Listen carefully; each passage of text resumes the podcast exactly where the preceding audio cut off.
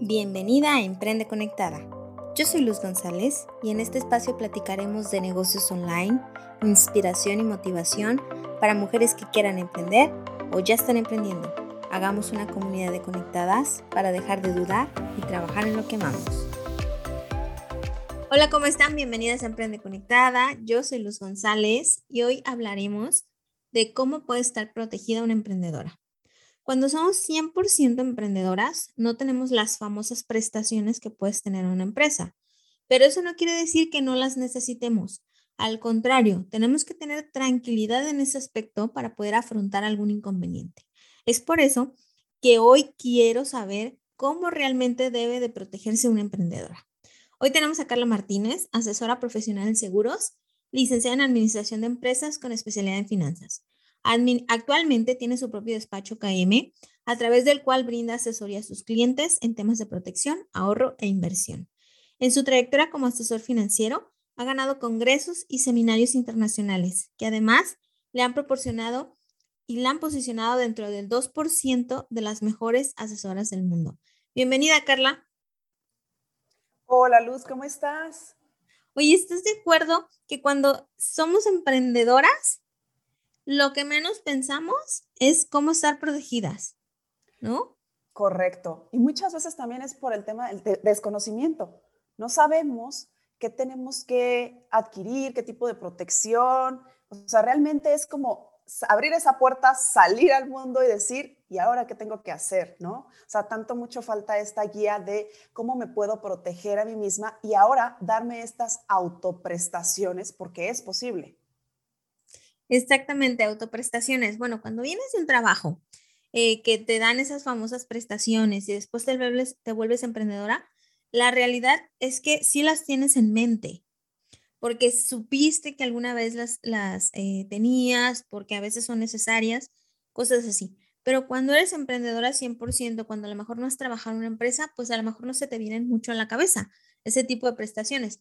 A ver, estoy hablando de prestaciones de seguridad social, de tu retiro, de ese tipo de cosas que, que, que son muy necesarias y más ahora durante la pandemia, nos dimos cuenta que son súper, súper necesarias, ¿no? Para tener tranquilidad, ¿no? Correcto. ¿Por qué? Porque si yo no tengo ese tipo de protección, estoy poniendo en riesgo mi patrimonio. Realmente, aunque esté emprendiendo, seguramente hay cosas que tú tienes y puedes no solo perder un patrimonio, sino endeudarte de tal manera que empiezas debajo de ceros. Entonces, por esa razón es como poner un candado, blindar mi patrimonio y a partir de ahí empezar a construir. De acuerdo. Pero a ver, eh, cuando estaba investigando para el episodio, incluso cuando dejé mi trabajo para entrar como emprendedora, me puse a investigar, ¿no? Como qué tipo de seguros son los que necesitaba y hay muchísimos allá afuera, pero de todo lo que te puedan ocurrir. Pero bajémoslo realmente, Carla, a qué seguros o cómo puede estar protegida, cuál es la necesidad real que tienes que tener eh, como emprendedora. Como emprendedora, básico tener nuestro seguro de gastos médicos mayores. ¿Por qué? Porque ahí podemos tener atención médica privada, número uno, y dos, el no poner en riesgo nuestro patrimonio. Entonces, pensar ahora, y lo vivimos en pandemia, tal necesario, casos cercanos, gente que cuánto, hasta para que te pudieran atender en el hospital, tenías que dejar ahí una cuenta abierta, ¿no? es decir, poner una gran cantidad de dinero. Entonces, uno, sí, nuestro seguro de gastos médicos mayores. Dos, un fondo de retiro. ¿Por qué? Porque entonces, aunque yo no tenga una FORE, tengo un proyecto en el que sistemáticamente voy poniendo una cantidad que sea para mi proyecto de retiro, para garantizar esa etapa de vejez, cuando yo sea un adulto mayor, tener esa tranquilidad que todos quisiéramos tener o todos queremos tener. Y también un tema de seguro de vida. ¿Por qué? Cuando hay dependientes económicos, se vuelve una parte fundamental, porque es si yo falto, ¿qué sucede con estas personas que son dependientes míos, ¿no? Y el otro, que también es importante durante nuestra etapa laboral productiva, este tema de incapacidad total y permanente. Si mi maquinaria, que soy yo mismo, se descompone permanentemente, no va a haber una indemnización por parte del IMSS, no va a haber un, ahora sí que aquí está este respaldo. Por esa razón se vuelve tan importante el de dónde vendría ese ingreso, ese recurso. ¿No? Hasta, ¿cómo lo ves, Luz? Sí, a ver, entonces hablamos de cuatro básicos aquí para Carla. El seguro de gastos médicos eh, mayores, si se puede con menores, pues qué mejor. Y luego el seguro eh, para el retiro, bueno, el fondo para el retiro, y luego el seguro de vida y el de em, el de incapacidad total y permanente. Incapacidad total y permanente. A ver, me gustaría que habláramos un poco de, de esos cuatro, porque en realidad esos cuatro son los súper necesarios y no nos ponemos a pensar. El primero que me gustaría hablar es el de eh, para el retiro. Porque, porque, a ver, ni siquiera trabajando en una empresa que parte de, de, esa parte la paga la empresa, nosotros no pensamos en eso, ¿no? no decimos que el estar viejitos o el que lleguemos a los 65, a los 70, a la edad que tú quieres dejar de trabajar, se ve muy lejos, muy, muy lejos, ¿no? Y, y, la realidad es que nunca pensamos en el presente, e, en el presente nunca pensamos en el futuro, pero hablemos un poco de ese seguro. A mí me encanta diseñar estrategias y ayudar tanto emprendedores como personas independientes a crear sus proyectos de retiro, sus estrategias, porque al final es, oye, ¿con cuánto yo quisiera retirarme en esa etapa de mi vida? Este tipo de proyectos es maravilloso porque puede hacer muchas cosas por ti, ¿no? En este tipo de proyectos tú tanto puedes empezar a hacer una aportación mes a mes para tu proyecto de retiro y además te da beneficios como poder también incluir esta parte de seguro de vida. Muchos proyectos de este tipo cumplen con, eh, con estos dos requisitos, vaya, donde yo tengo un proyecto de retiro y además tengo mi seguro de vida. Y otra cosa, Luz, que lo podemos hacer deducible de impuestos. Y eso es algo súper importante. ¿Por qué? Porque yo al ser emprendedor voy a declarar, tengo que deducir impuestos y siempre estamos buscando de dónde más puedo deducir esos impuestos. Entonces, un mismo proyecto en este tema de cómo crear un fondo personal de retiro, que así les llaman, PPR, es tu propio fondo personal de retiro, no importa que tú no tienes una FORE, ¿no? ¿Por qué? Porque es como si tú te estuvieras dando esa propia prestación y partiendo de como tú, directora de tu empresa emprendedora, es me pago, ¿no? Como me doy esa prestación, aporto para mi proyecto de retiro como si yo misma me estuviera dando mi afore de manera privada. Pero este ya es un proyecto donde tú lo contratas y no pones en riesgo el no recibir esa cantidad. ¿Por qué? Porque no está bajo la administración de alguien más, es una cuenta a tu nombre. Entonces, de tal manera que tú como emprendedor hoy también puedes arrancar un proyecto realizando una aportación que para ti sea cómoda, pero que sí lo empecemos a hacer. Porque hay otro tema, es el generar el hábito de no nada más ahorrar en el corto plazo, sino de ir ahorrando hacia el largo plazo, tener ese hábito, saber para qué específicamente es este proyecto, que es mi proyecto de retiro, tenga una protección que me incluye dentro de mi proyecto. Esto está maravilloso porque no necesito otro seguro tal cual, puede estar incluido en esta misma parte y lo puedes hacer deducible de impuestos. Entonces, pues vamos haciendo muchas cosas con un solo proyecto. No sé si alguna vez tú hayas escuchado de este tipo de proyecto, Luz. Sí, de hecho sí. A ver, eh, déjame te platico. Hace dos años, no, el año pasado, durante, el, durante la, la, la misma pandemia, en el 2020, eh, de repente mi contador se acercó y me dijo, oye, ¿qué onda? ¿Has pensado cómo te vas a retirar? Digo, te saliste de tener prestaciones, pero ¿qué vas a hacer en un futuro?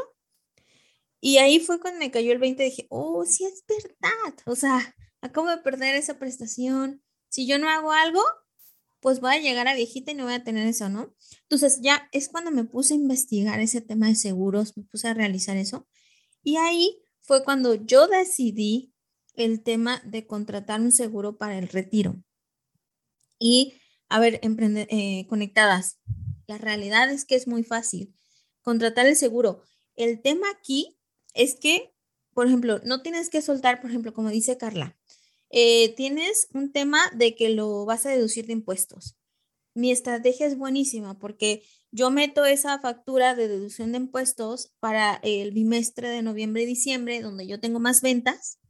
Entonces ahí me ayuda a la deducción y me ha ayudado muchísimo, ¿eh? Porque lo, ya lo he aplicado dos veces, me ha salido buenísimo.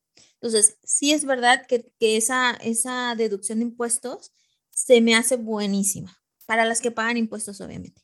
Y luego, la otra fue que yo cada mes de lo que yo me ingresa voy ahorrando una parte porque yo lo pago anual. Correcto. Cada, cada mes voy ahorrando una partecita para que no se me llegue al año y tenga que soltar una, una cantidad, pues que a lo mejor no la prevení. Entonces, cada mes voy juntando y, y cuando tengo que pagar mi póliza, la pago. Entonces, creo que eso es pensar en ti en un futuro. A ver, eh, si tú ahorita estás emprendiendo por libertad financiera, piensa que cuando estés viejito vas a necesitar mm, mm, más grande esa libertad financiera y no la vas a tener. Y qué flojera estar trabajando hasta que te mueras. Sea, también hay que disfrutar un poco. Y fíjate que hablando dentro de ese seguro em, para el retiro, le incluí yo otros seguros, que era lo que tú me decías. Eh, mi póliza de seguro incluye el seguro de vida y el seguro de, incapacidad y también le incluye un seguro de cáncer, porque uno nunca sabe qué puede pasar, entonces, pues mejor ahí, mejor tenerlo ahí, no ocuparlo, que cuando lo necesite, no tenerlo, ¿no? Entonces, hablemos de que también en una misma póliza podemos incluirle todos los seguros de lo que tú me manejaste. Claro, a excepción de los gastos médicos mayores, ¿no? Correcto. Tienes toda la razón, Luz. Exactamente en este proyecto de retiro, porque me voy a regresar un poco también en este tema de por qué es importante, ¿no? Si yo tengo una, o yo, o yo lo tuve, pues al final es algo que ya dejé atrás, o quien está emprendiendo por primera vez es no lo voy a tener. Tener o no tener una FORE, de todas maneras, pues hay un gran riesgo de yo no tener un retiro digno, porque la FORE representaría el 30% promedio de mi último, de mi, ingreso, vaya. Entonces, dejemos eso de lado y por el otro lado están las estrategias privadas, el yo eh, tener en mis manos el verdaderamente poder hacer algo.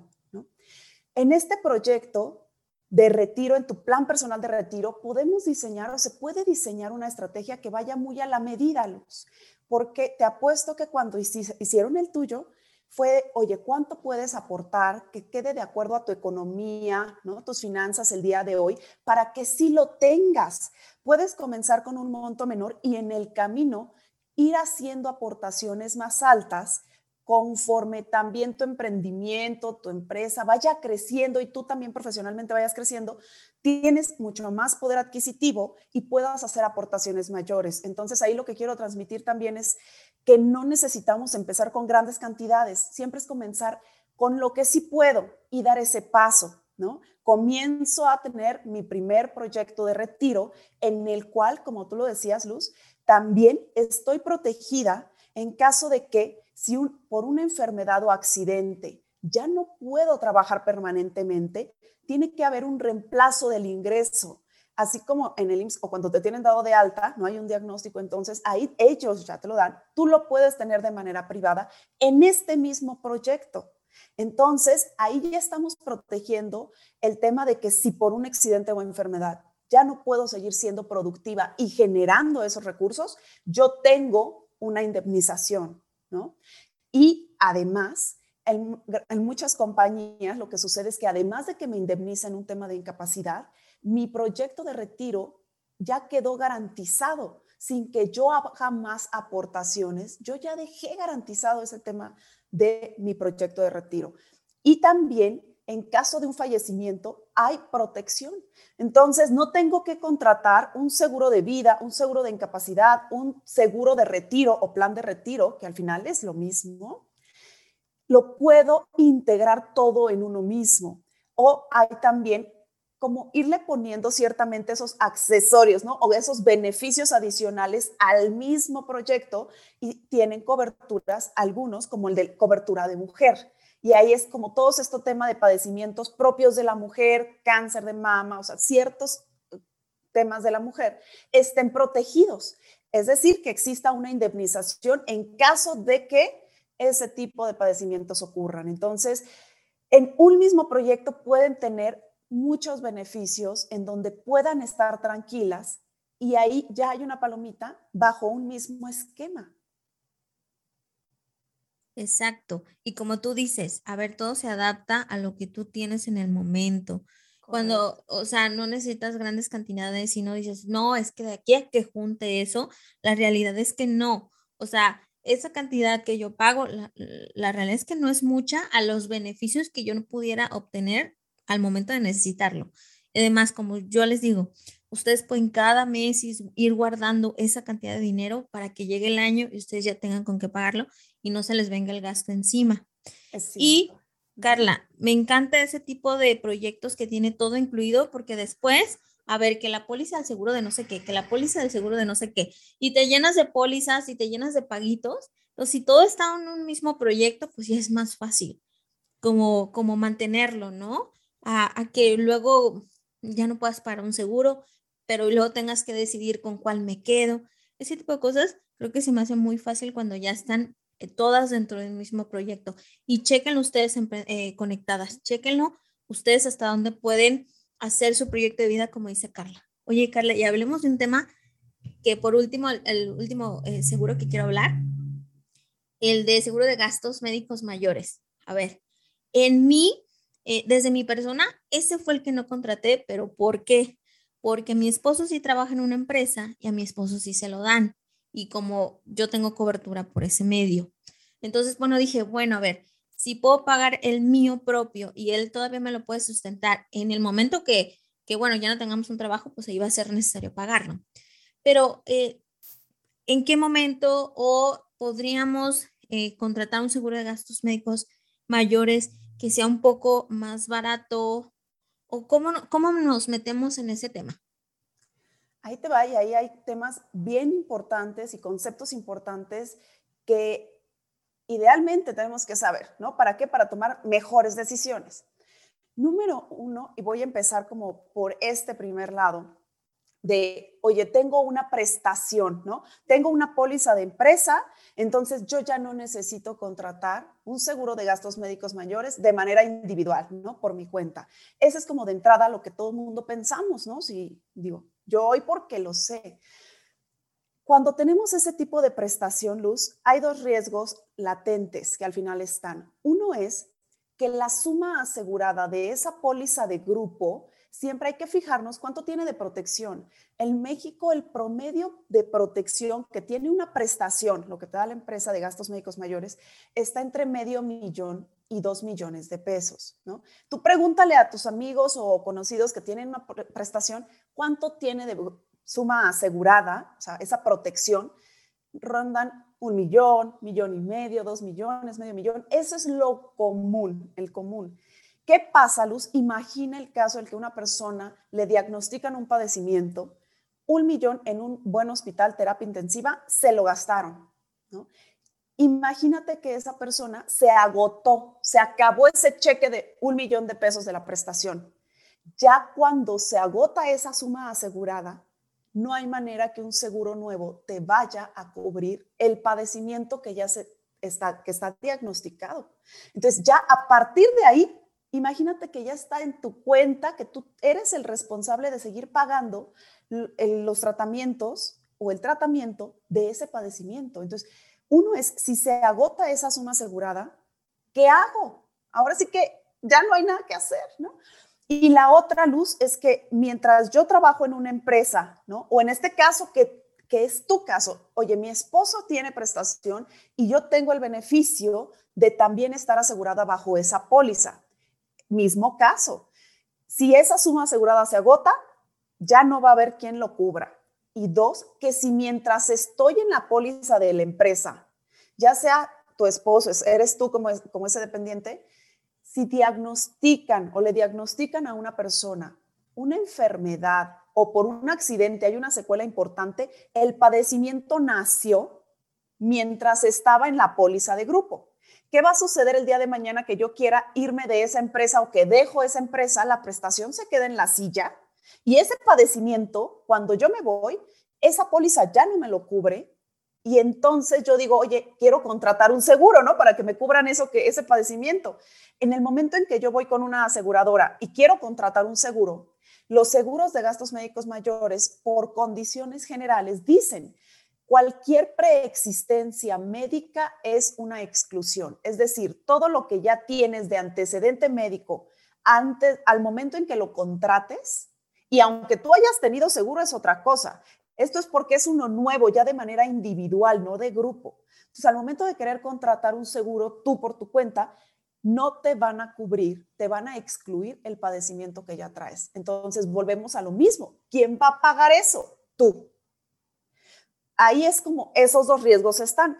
¿Qué sucede en tu caso y cuál sería la gran recomendación, Luz, también? Existen un tipo de pólizas de gastos médicos mayores. Hay dos tipos, ¿no? La que es la individual es yo no tengo, necesito contratar, ¿no? Como las conectadas de decir, oye, es importante, quiero contratar uno, yo voy por mi cuenta, pido informes, entonces lo contrato. Eso es un camino. El otro es, oye, tengo prestación de empresa, ¿qué hago? Lo ideal, Luz, se les llama conexión, ¿no? Por ejemplo, en la compañía donde yo estoy, esa póliza se llama conexión. Es una póliza individual, pero como si la convirtiéramos y le hiciéramos rollito. Te cuesta mucho menos, el, te cuesta alrededor, por poner un número, el 20% de lo que te costaría el 100% de una normal. O sea, te cuesta muy poco, muy accesible en costo. ¿Por qué? Porque esa conexión solo se convierte como en el excedente de la póliza de grupo. O sea, es tu back. Si se agota la suma asegurada de la de grupo, entra la que yo tenga contratada con millones. Y ahí sí estoy realmente pagando por estar verdaderamente protegida. Yo lo digo, todas las personas que tienen una prestación de grupo deberían de tener una conexión que es ese excedente, ¿no? Por ejemplo. Y lo explico de tal manera porque sé que es para conectar, para las conectadas, sin embargo, puede ser que alguien como tú también, oye, es que mi esposo tiene la prestación, yo estoy en esa póliza y tenemos hijos y nuestros dependientes todos estamos ahí. Sí, pero ojo, si a alguno miembro de la familia le diagnostican algo, lo mismo. Ojo con la suma asegurada o ojo que cuando el esposo sale de la empresa, todos perdieron la póliza y el que tenga el padecimiento ya no va a haber manera quien lo cubre. Entonces, por un lado, tu conexión te va a dar ese respaldo con millones de si se agota, entra, o también de que si me diagnostican un padecimiento mientras trabajo en la empresa, al momento de que yo salgo de la empresa, mi conexión se, se convierte como en una póliza individual, pero es la misma. Me va a cubrir cualquier cosa porque yo lo contraté sano importante, Luz, en las pólizas de gastos médicos mayores es contratarlos sanos. ¿Por qué? No es cuando ya me dio el achaque, ¿no? No es cuando ya choqué y ahora sí le hablo a mi agente, mi agente de seguros porque quiero contratar el seguro. No operan de esa manera. Se contratan sanas, o sea, sí, se contratan sanos y se, se, se contrata con salud y se paga con dinero. Eso es un seguro de gastos médicos mayores. ¿Por qué? Porque si estoy sana, yo al momento de que pido la contratación de mi seguro, paso suscripción médica y dicen, ok, emitida. Porque si yo ya tengo un padecimiento o un antecedente médico, al momento de la contratación, ese padecimiento ya va a quedar excluido de cobertura. Nunca me lo van a cubrir.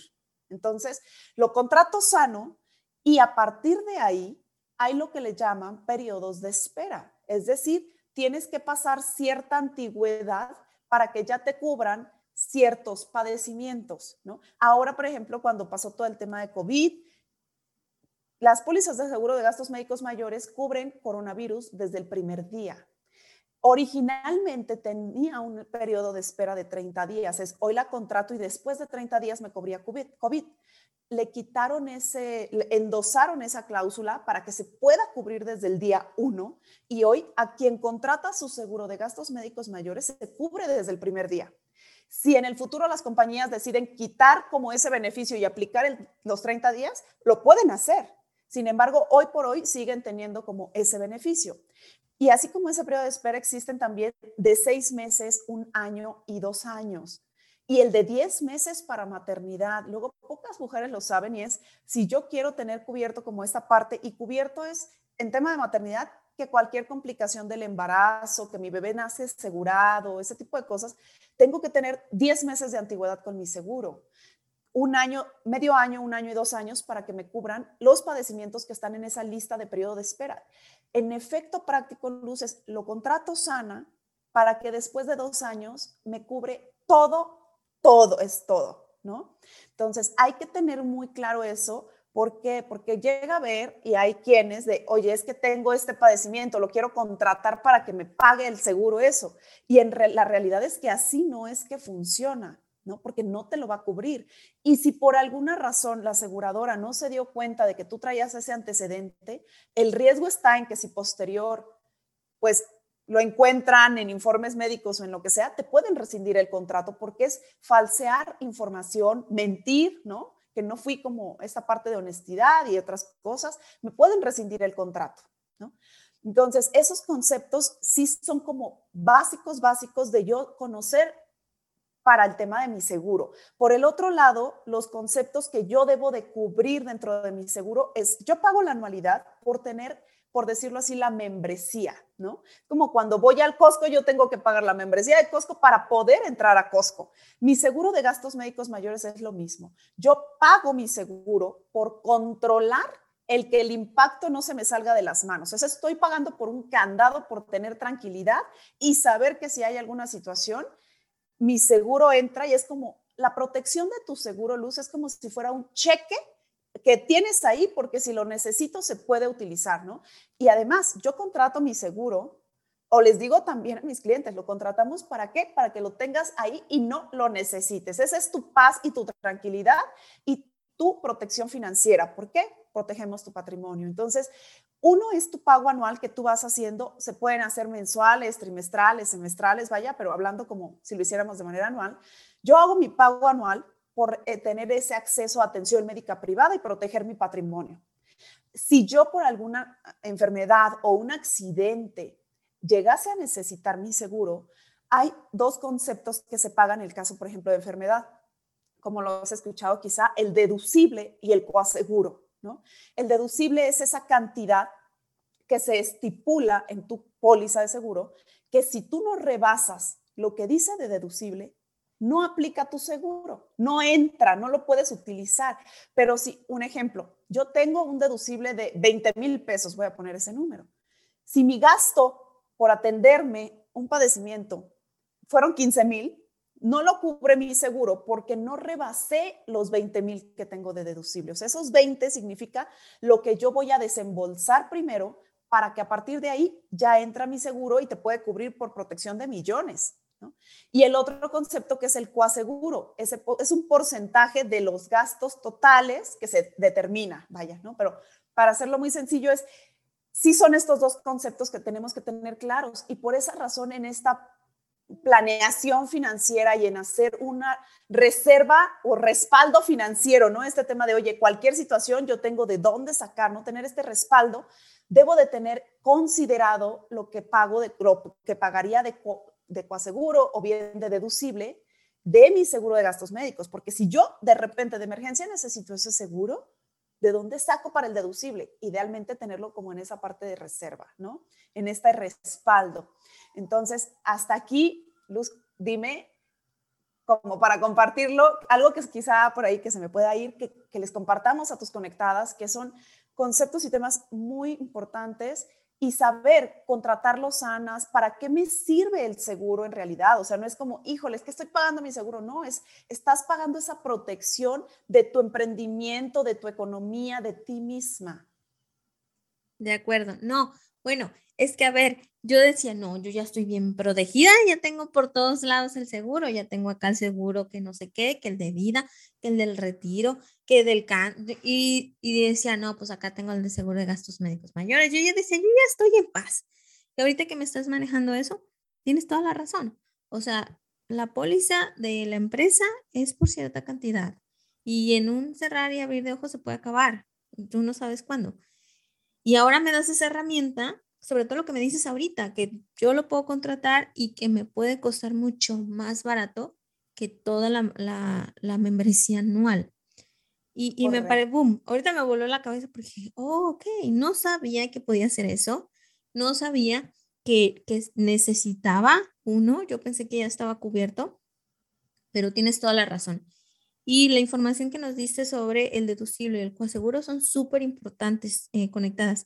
Chequen ese porcentaje al momento de contratar, porque a veces nos vamos por, es que el porcentaje sea más alto para que sea más barato la, la membresía, pero ojo, si llega a pasar algo, tienes que desembolsar tú esa cantidad de dinero. Entonces, creo que por ahí, Carla, sí debemos de, de revisar. Y, y, para cerrar, cuéntame ¿qué, ¿cuál sería el porcentaje ideal que nosotros tenemos que ver al pagar un, un, un seguro? ¿Cuál sería el porcentaje de coaseguro y el de deducible? Real. El de, ahí te va. El deducible siempre está expresado en cantidad, 15 mil, 20 mil, o sea, en, en una cantidad. El deducible es una cantidad específica en tu contrato y el coaseguro es un porcentaje, ¿no? Entonces, ahí es como esa, eh, radica esa diferencia. El porcentaje del coaseguro promedio en las pólizas de seguro es del 10%, ¿no? El 10% del gasto total, pero ojo, imagínate un gasto de un millón, Luz, ¿no? Imagínate que yo le saco el 10% a 980 mil pesos. Pues dices, oye, ya son 900, ya son 98. El coaseguro siempre tiene una cantidad tope, depende de cada aseguradora y depende de cada póliza, pero un ejemplo, por poner un número, puede que sea 50 mil pesos el tope del coaseguro. Entonces, no importa que el 10% de 980 mil sea el 98 mil, yo no pago 98 mil por coaseguro, solo pago 50, que es el tope máximo. ¿No? Eso también es importante. Entonces, tú tienes un porcentaje, sí, pero siempre fíjense como en el tope del coaseguro. O sea, tú nunca vas a pagar más de lo que dice el tope. Así el 10% de 2 millones, imagínate, ¿no? También ya son 200 mil. No, yo solo pago 50 por concepto de coaseguro. Pero también tengo el concepto de deducible, que eso es lo que hace que active o que entre o no mi seguro, ¿no? Entonces, esa cantidad de deducible, Luz, tiene mucho que ver con cada uno de nosotros, porque a menor cantidad de deducible, el costo de mi seguro se eleva porque la aseguradora llega más rápido. O sea, si yo tengo un deducible de 15 mil, llega más rápido la aseguradora, ¿no? Entra más rápido. Entonces, si yo pongo un deducible de 30 mil, la aseguradora tarda más en entrarle y eso hace que mi seguro baje un poco el costo, que lo amortice. Entonces, a mayor cantidad de deducible, el costo de mi seguro se baja. ¿Qué sucede? Que si yo lo necesito, ya tengo un deducible de 30 mil. O sea, yo tengo que desembolsar los primeros 30 para que entre mi seguro, pero el costo anual lo puedo disminuir. Entonces es como poner en dónde quiero poner el volado de un lado o del otro. O sea, que estoy dispuesto a pagar una póliza que a lo mejor me cueste un poco más por tener un deducible más bajo, por ejemplo, de 15 mil, que yo digo, oye, si a mí me pasa algo, pues solo tengo que gastar 15 para que entre mi seguro, pero eso va a hacer que tu costo anual sea un poco más alto. Entonces tú dices, oye, yo quiero que mi costo anual sea más accesible, bájale el costo. Lo que se hace es ir jugando con ir subiendo el monto de mi deducible para saber cuál es el efecto en el costo de mi póliza. Porque algo importante, Luz, es que dentro de toda esta planeación y lo que platicábamos del tema de retiro, ¿no? O sea, el tema de esta planeación de largo plazo, cómo voy creando mi fondo de, de abundancia, cómo voy creando mi fondo para que cuando yo sea un adulto mayor tenga esa tranquilidad y viva tranquilo en serio, ¿no? En esta planeación también el seguro de, ¿por qué lo estoy mezclando? Porque el seguro de gastos médicos mayores cada año cuesta más. ¿Por qué? Por, la, por los rangos de edad y además lo que le llaman inflación médica. La inflación no nada más es como la que reporta Banco de México cada año, que es el poder, el valor del dinero, es inflación médica involucra que cada año los hospitales van cobrando más, los médicos van cobrando más, la tecnología médica, los medicamentos cada año cuestan más. Entonces, todo esto impactado, mi rango de edad, etcétera, impacta el costo de tu seguro. Entonces, cada año va costando más y depende, pero por poner un número, puede oscilar entre un 7 y un 20% cada año el incremento. Depende ahí de los factores, pero puede un año incrementar 10%, el otro el 2, el otro el 8, el otro el 7, el otro el 13, pero cada año va a ir incrementando. Quiere decir, Luz, que a lo largo del tiempo se va a encarecer y que cuando yo sea un adulto mayor o cuando llegue a mis 60 años, cuando más la quiera conservar, pero entonces tuve que haber hecho una correcta planeación financiera para yo tener los recursos con qué fondearla y con qué pagar mi seguro en ese momento de mi vida.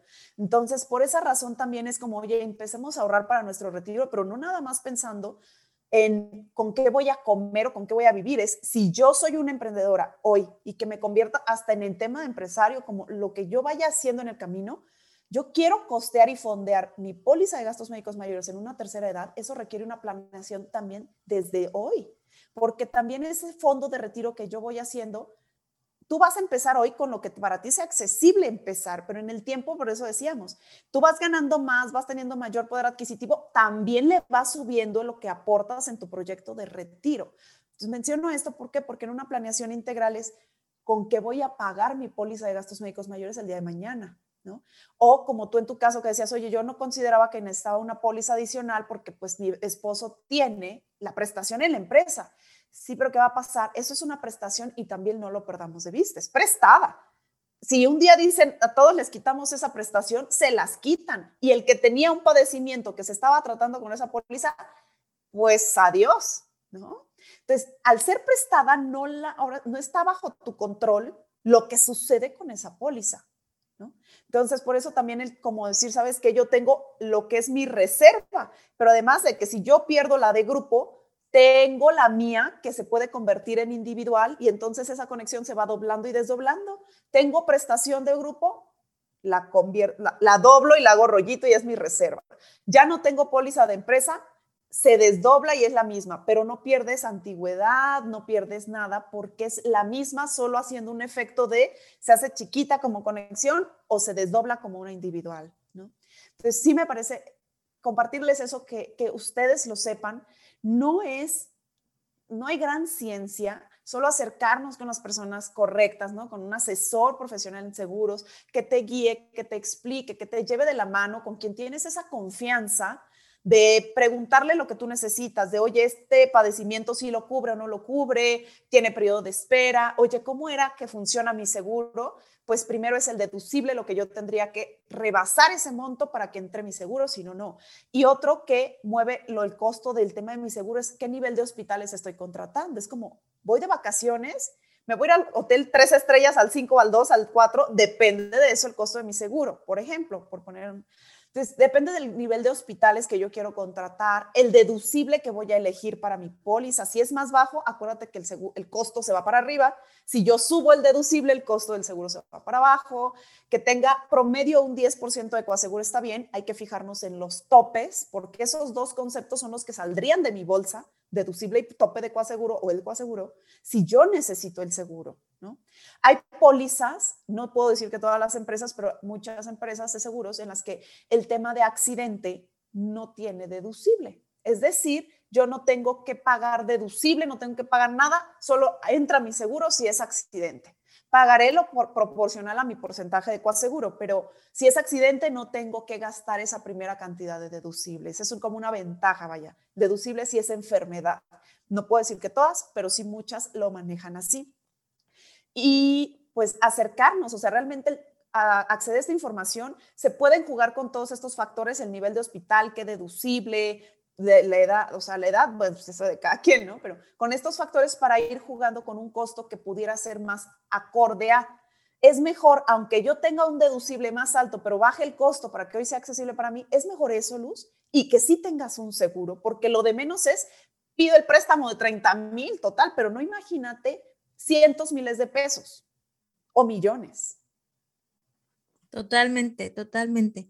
A ver, conectados, hoy aprendimos un buen eh, y sobre todo, a ver, estemos conscientes de algo.